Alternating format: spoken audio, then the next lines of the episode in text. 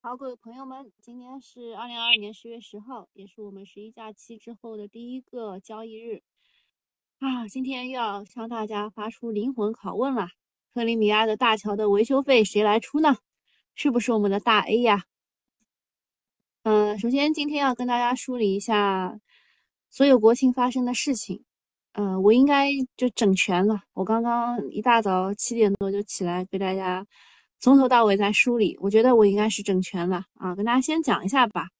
就是很多人都在吐槽啊，说 A 股又一次发挥了它的神秘力量。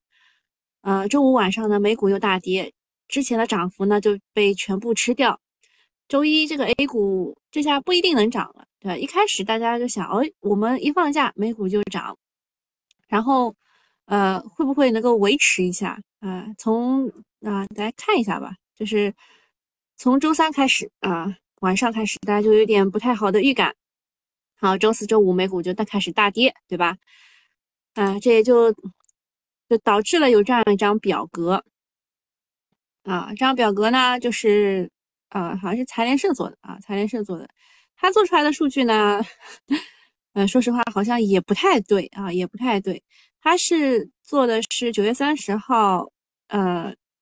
我们收盘之后的一个报价，然后再到最新的一个报价之间的这个数据，比如说标普五百是跌了零点零二，道琼斯涨了零点二四，纳斯达克跌了零点七九，然后英国、德国、法国的股市都是涨的，恒生指数涨的，呃，WTI 原油涨了百分之十四点四二，布伦特原油涨了百分之十二点三六，嗯，还有白银、黄金也都是涨的。人民币啊也是贬值的，那么如果就是你看这张图的话，其实还是觉得会跌，对吧？主要是这个美美股这边在跌，但是如果你把这个 A 五零拿出来看一看的话，A 五零是涨了百分之一点四一啊。我们我们把这个数字重新算一下，从我们收盘之后外盘的涨幅算的话，就是你你看到的很多就是数据都不一样，主要是他们统计的是十月一号到七号的。那我们其实应该去统计九月三十号夜里美股下跌开始算，就多多算一天了。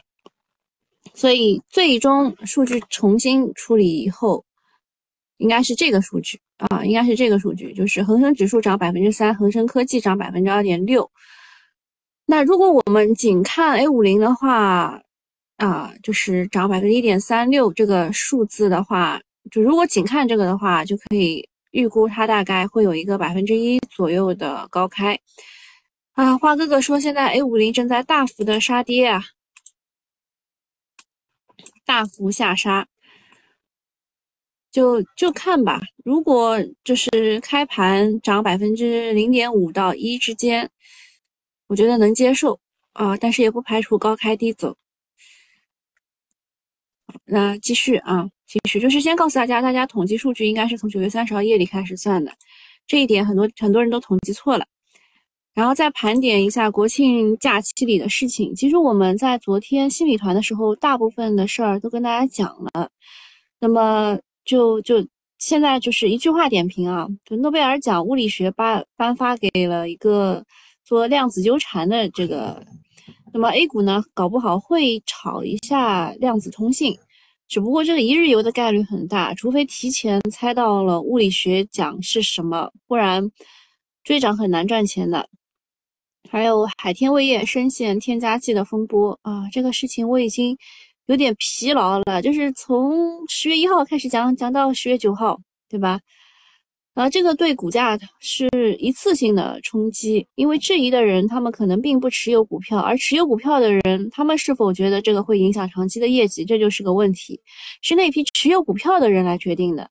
呃，我觉得这个对营收的影响不是很大，所以情绪性的冲击可能会比较大。因为昨天晚上我也看到群里有人发说，海天味业现在有搞两瓶的促销装，只要十七块九，然后他会把配料表就是。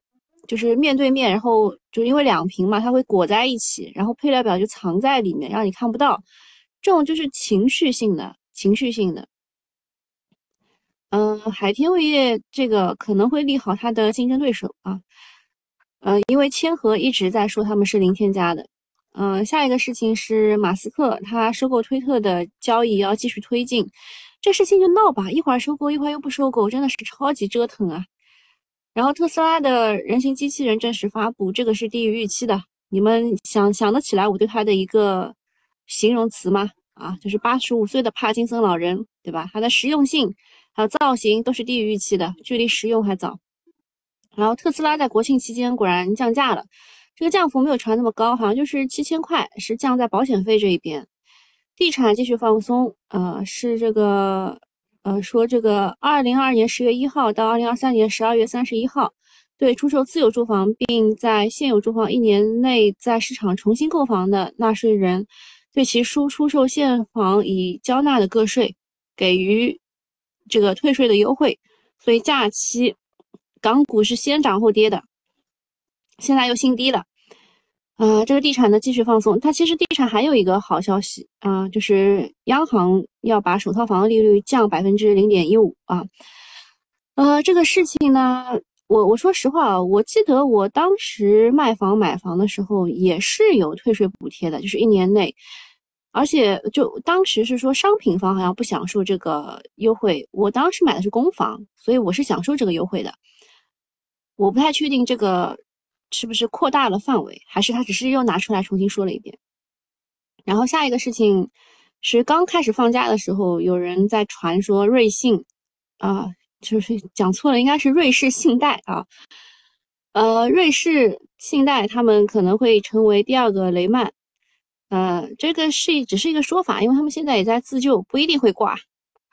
下面一个是美对芯片实施新的出口管制，呃，这个利空大 A 可能会炒成自主可控，呃，就就反正就一句话点评啊。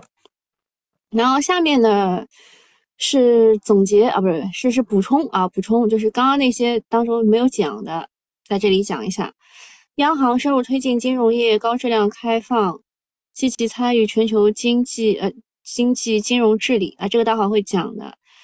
呃，十月八号，央行公在公开市场净回笼五千九百四十亿元。嗯，这个就是刚开市嘛。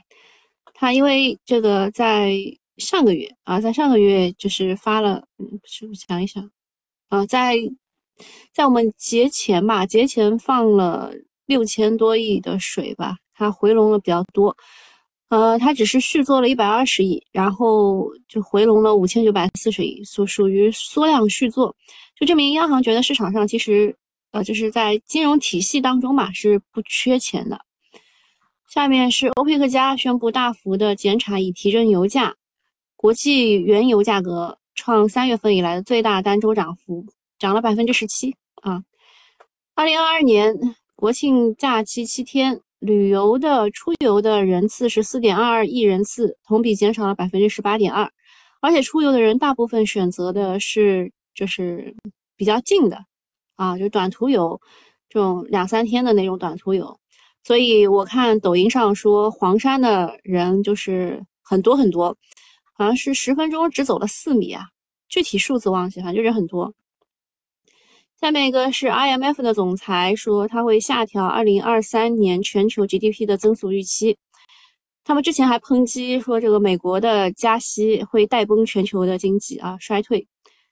好，下一个是欧盟委员会主席说，俄罗斯对欧盟的天然气管道供应从百分之四十降到了百分之七点五。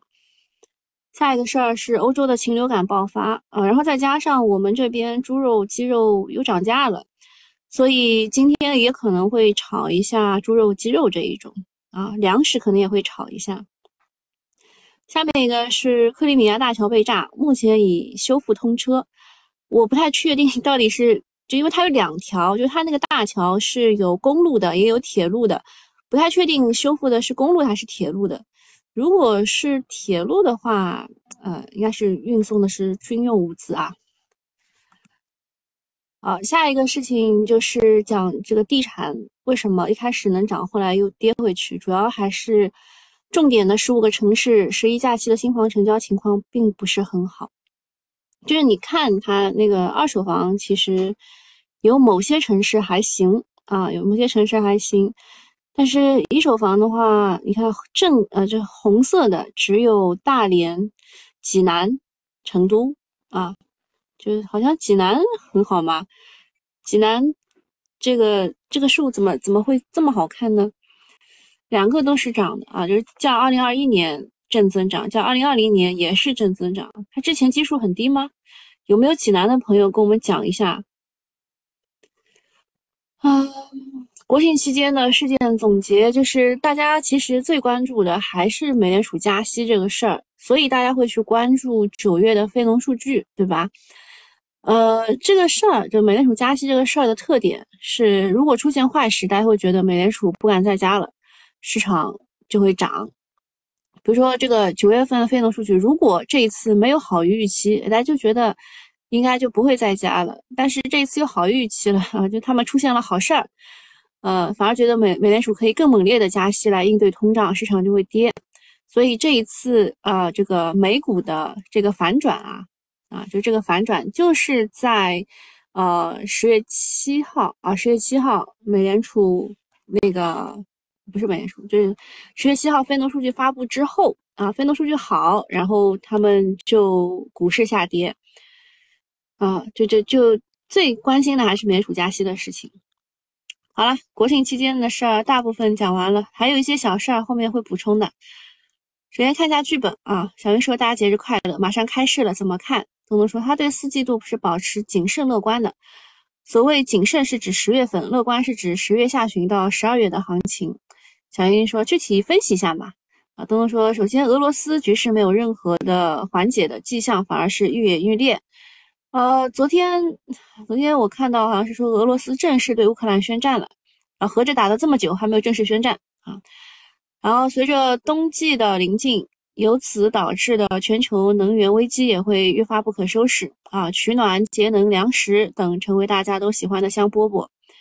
第二个是疫情防控啊，对这一点他他说他是乐观的。重大会议之前的股市会有埋伏的增量资金入场，会议后的资金会根据这个精神。做针对性的布局，对复苏线应当持有很大的希望。教育、体育、商务、养老、医疗保险都会复苏，请大家拭目以待。我觉得你选太多了，不一定会这么多。第三个是房地产和人民币贬值，目前看这个尿壶有被举高高的意思，嗯，没有亲亲抱抱吗？应该是亲亲抱抱举高高啊，啊，看来是最后一步了啊，举高高这是第三步了。注意重大会议的定调时间点要把握好。美联储加息的预期已经在逐步的缩啊，其实不是逐步的缩，是今年还有一百二十五的这个余地，可能是十一月加七十五，十二月加五十啊。人民币汇率不存在大幅下跌的空间，嗯，也不一定。人民币贬值概念见好就收，呃，其实这一次确实是已经寄出了一个。小杀器啊，大杀器那个逆周期因子还没有记出来。第四点，关于指数，三千点是一个重要的关口，预判节后会被击破，这是今年最后一跌。但是上证指数只是一个参考，个股的情绪才是机会。在重大会议之前，三千会被收复，接下来的行情值得大家期待。小英说：“哦哦，啊，接下来再看一下花哥哥写的，就就就我们其实有很多剧本啊，我当。”我我们先讲运营的吧，啊，运营是徐翔的老婆啊，记得一下，他每周都会写一个周周报，啊，说即将召开的十九加一啊，这个将规划长期的经济发展方向，稳增长在将再次实施，四季度经济有望企稳，本轮美联储的加息幅度超出全球投资者的预期，市场较悲观，年内有望看到人民币贬值，外资外流。及国内无风险利率上行将缓解，我国仍有望继续采取较宽松的货币政策，维持宽松的流动性，支持国内的 A 股市场。又要放水牛啦！A 股市场自三二七八点下跌以来，将在三千点心理关口进行震荡中反弹。综合上述，继续推荐国产替代的高端制造业。风险是国内局部疫情恶化，美联储加息超预期啊。然后再看一下花哥哥写的，超预期的非农强化了美联储的加息预期啊，就是十一十一月七十五个基点嘛，这个是大家已经已经做好心理准备了。海外市场波动使得 A 股短期承压，可重点留意盈利能力强、具有较优防御能力及估值修复空间的大盘价值股和行业龙头。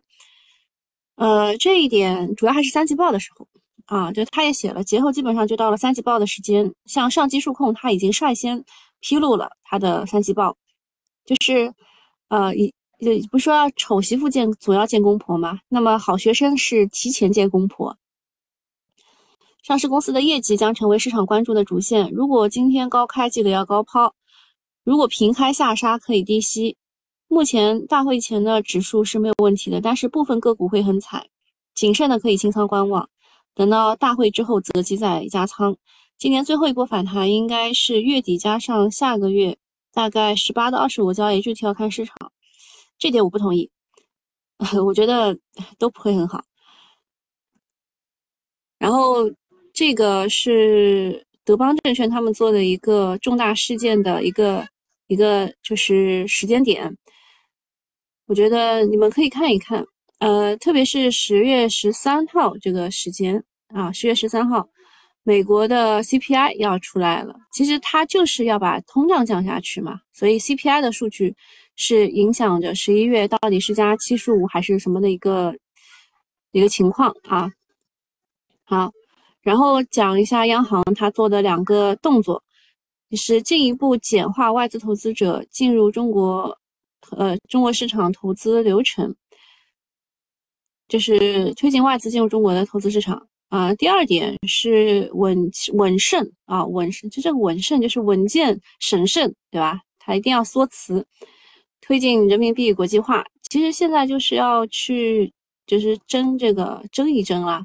跟美国在全世界抢资金啊，但说实话，人民币的国际化提了很久，嗯，就是各种什么货币篮子啊什么的，都都提了很久，能就是能用人民币的国家其实还是这些，嗯，那么外外资要进入中国市场，人民币国际化，一个是走出去，一个是引进来，要切实加大力度啊，这个。那个我后面就不念了，你们自己看吧。我觉得念的有点心虚，好吧？啊，下一个事情使克里米亚大桥爆炸，可能会成为俄乌冲突升级的导火索。当地时间十月八日早晨，连接俄罗斯和克里米亚的这座大桥剧烈爆炸，造成三人死亡。业内人士表示，此次大桥爆炸事件最大的影响是可能会成为俄乌冲突。烈度升级的一个导火索，俄罗斯可能会选择对乌克兰进行一种高强度的报复行动，导致双方陷入一种报复与反报复的恶性循环。这到底谁炸的？到现在也没有人出来说啊。但是这并不是一一座普通的大桥，就是二零一四年之后嘛，克里米亚就是我不知道用什么词比较好，反正他就回到了回归俄罗斯，反正就是。呃，然后当时它是一个类似于岛的一个地方啊，就是很很多地方三面环海吧，所以它需要一座桥把克里米亚和俄罗斯连接起来。这其实也是一个普京的一个政绩啦。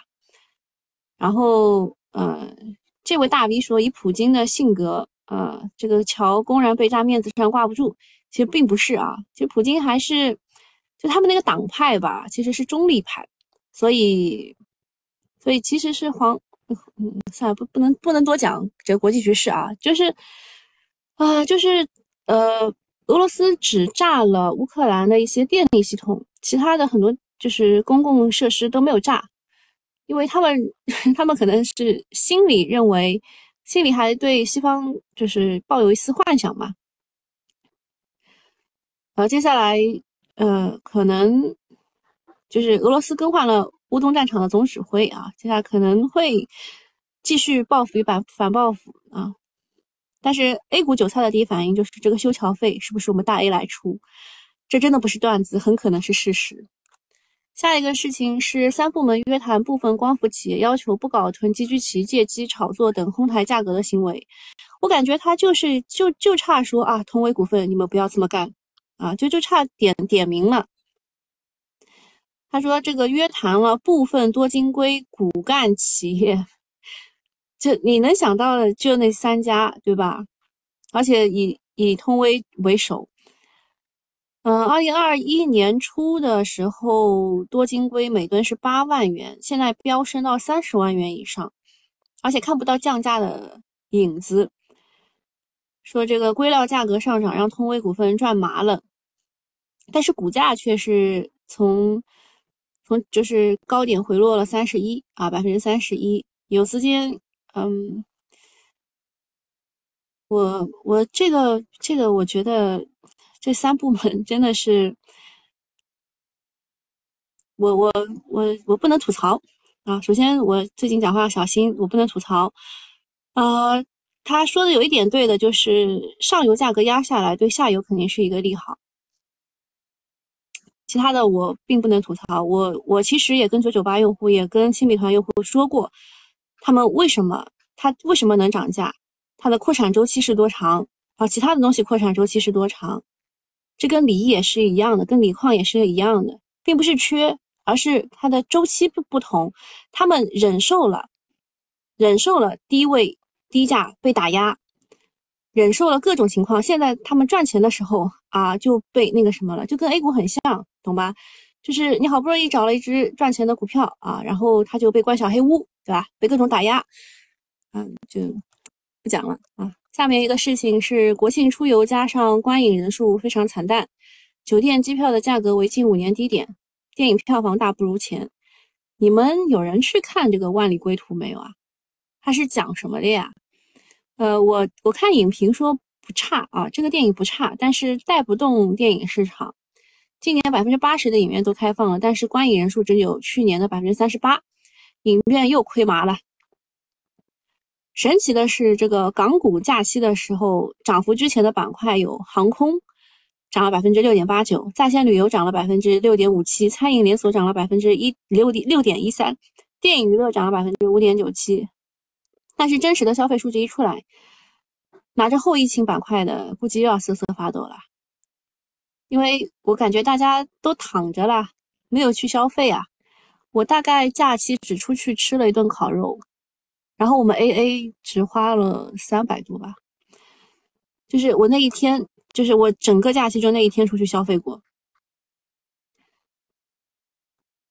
然后下一个就讲海天味业这个事情，海天味业其实是发了两次声明，啊，说是因为香港放开了才涨的这些，是吧？嗯，也有道理吧，嗯，有道理。但是香港放开涨的这些。不是内地的股票吗？真是太奇怪了啊！下一个事情是海天味业，他发了两份声明。第一份声明确实是，就是太恃才傲物，或者怎怎么形容这个事情，就是看不起你啊。然后到第二，呃，到第二次的时候呢，就是稍微会就讲清楚双标的这个问题是怎么样的。呃，他说说清楚了，说这个，呃，它销往全球八十多个国家和地区。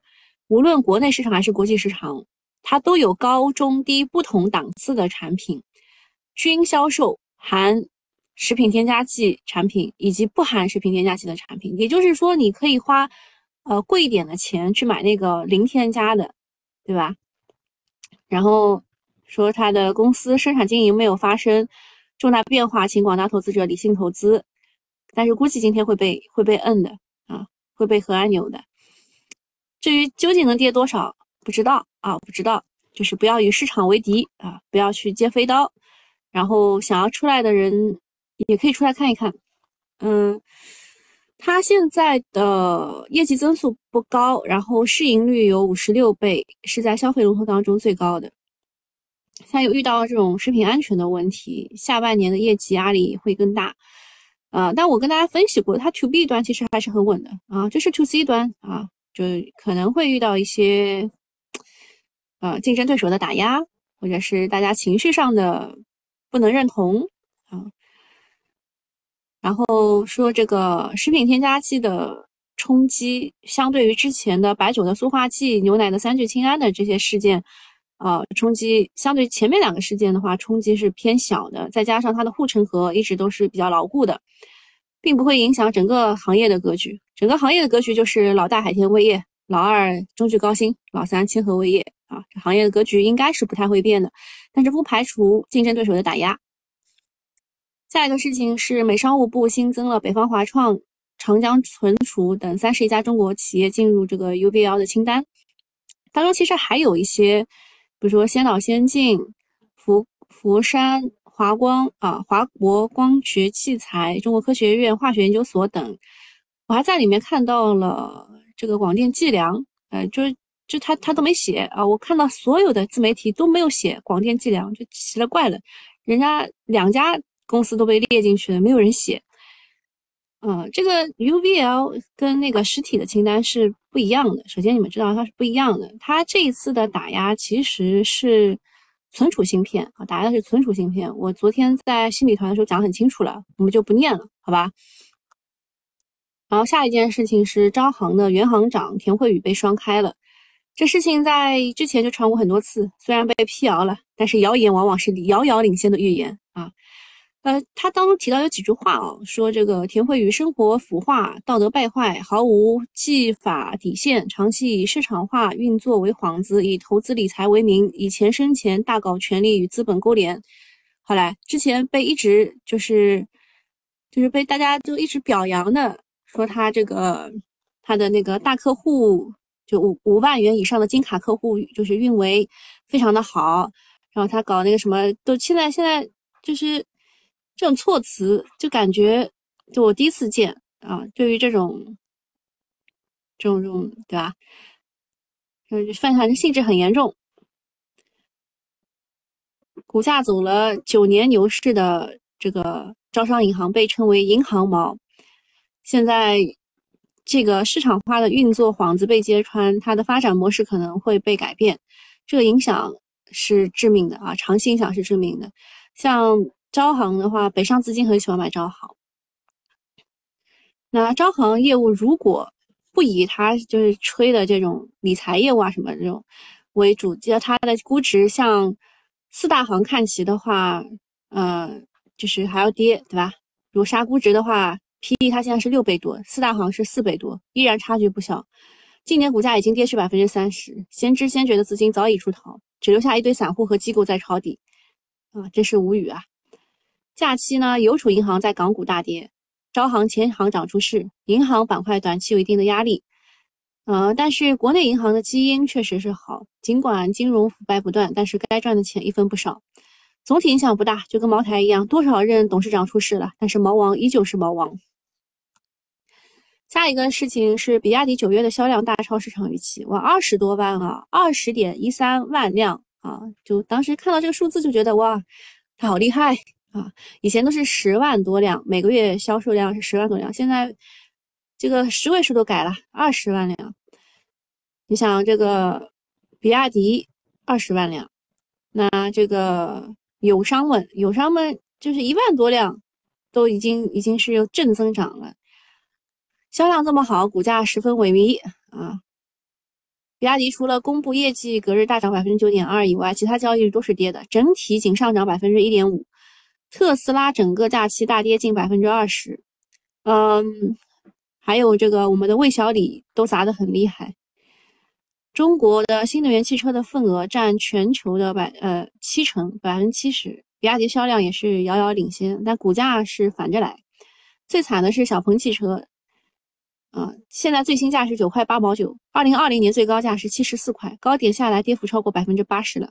啊，蔚来和理想跌了差不多百分之七十，连特斯拉都快要腰斩了。相比之下呢，A 股的新能源汽车个股还算是好的，虽然跌个二三十甚至腰斩，但是跟国外比呢是小巫见大巫。当潮水退去，轻易别说见底啊！很多人看已经跌很多了，但其实可能是下跌刚刚开始。对于新能源汽车赛道，不建议长期持有啊，因为信仰在松动。下一个事情是欧佩克加宣布大幅减产，这个事情是从十一月开始减产啊，呃，减产两百万桶每天，相对于是呃八月的产量水平，然后并将这一期限延长到二零二三年底，所以油价就大幅的反弹啊，油价油价是大幅的反弹，然后这个。这个评论说沙特不给老美面子，然后美国也宣布反击，宣布下月释放一千万桶的储备油嗯，但是相比于减产来说的话，是杯水车薪。这是一场关于能源的博弈。欧佩克想要维持油价在九十美元的高位，继续赚得盆满钵满。美国想要低油价打击通胀和打压俄罗斯。那这一次博弈会鹿死谁手呢？那对于全球的股市来说，这不是一个好消息。一旦美联储通胀压不住，下一次加息必然是七十五个点息点以上的。而高油价之下呢，欧洲想要通过制裁打趴俄罗斯，基本上也是不可能的。就是反正石油今天这个板块是最不让人担心的。好，基本上都讲完了，看一看啊，恒指已经直直接走弱了。然后我们的 A 股现在是什么情况呢？哦，看一眼去啊，千和味业直接涨停。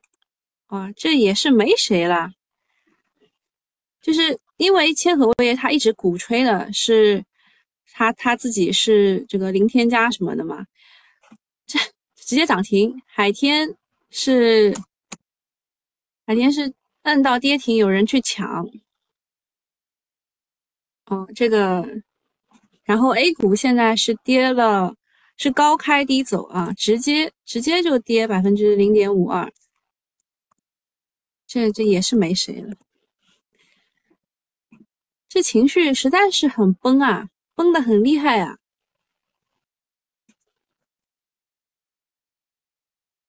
石油开采啊，石油开采就最最不担最不让人担心的一个一个板块，农业啊，刚刚也讲过了，这个猪肉、鸡肉啊，今天鸡肉涨得更好一点，饲料。煤炭啊，也是能源这一块的，水力发电都涨了，好吧？那今天差不多啊，这个免费用户就到这里了。他说那五七八二七说那些添加剂就是有害的，所以日本人才买那些没有添加的。你也可以买没有添加的啊。嗯，这个小糖白狗说啊，不对，是白糖小狗说要卧倒啊。声音太小啊，大家是离得太远啊。那个你们可以戴上耳机，声音就不小了。那今天免费用户就到这里啊，拜拜。啊，我们继续啊，就是我们会把这个视线放在哪里呢？除了这个猪肉、鸡肉啊，能源以外，还可以看一下医疗器械啊，医疗器械。医疗器械呢，在大博医疗。在大博医疗的整个带动之下，看一看能不能走一个就是比较强的反弹行情。医疗器械可以看一看，因为之前跌的实在是太多了。然后还有一个是能源危机相对的，呃，热泵、电热毯，就是天然气这一块，呃，有没有持续性？啊，就这两块。啊，其他其他就是新米团的时候讲了很多啦，对吧？讲了很多，就是你们可以回去看一下新米团的东西，就其他不多讲了，大家可以去呃操作了。宁德时代跌破了四百元的关口，为五月以来的首次。嗯，好吧，就是确实市场市场高开低走是猜到了的啊，猜到了的。然后三千点保卫战呢又要来了。如果你之前趴的，那你就趴；如果如果你想要高抛低吸的话，做一做也是可以的。哦，就又拉升了。嗯，高开低走，然后拉升。现在拉升的是什么板块呢？地产啊，地产在拉。好吧，那先看一看情况啊，先看一看情况再说吧。今天按照我们的这个这个情况的话，确实应该要高抛掉一些的啊，应该应该要高抛高抛拉券商啊，反正不管，就十月十号到十一号这两这些时间，确实应该要抛的。就是你在假期之前没跑的人，假期之后是一个高抛点啊，而且对我来说是一个清仓点，我应该会等到很很晚，十二月吧才会真正的再次出手。就这一段时间，我应该要么小做一会儿，要么就不做。我觉得市场不好啊，市场并不好，也没有必要出手。嗯，好，那今天就这样啊，拜拜。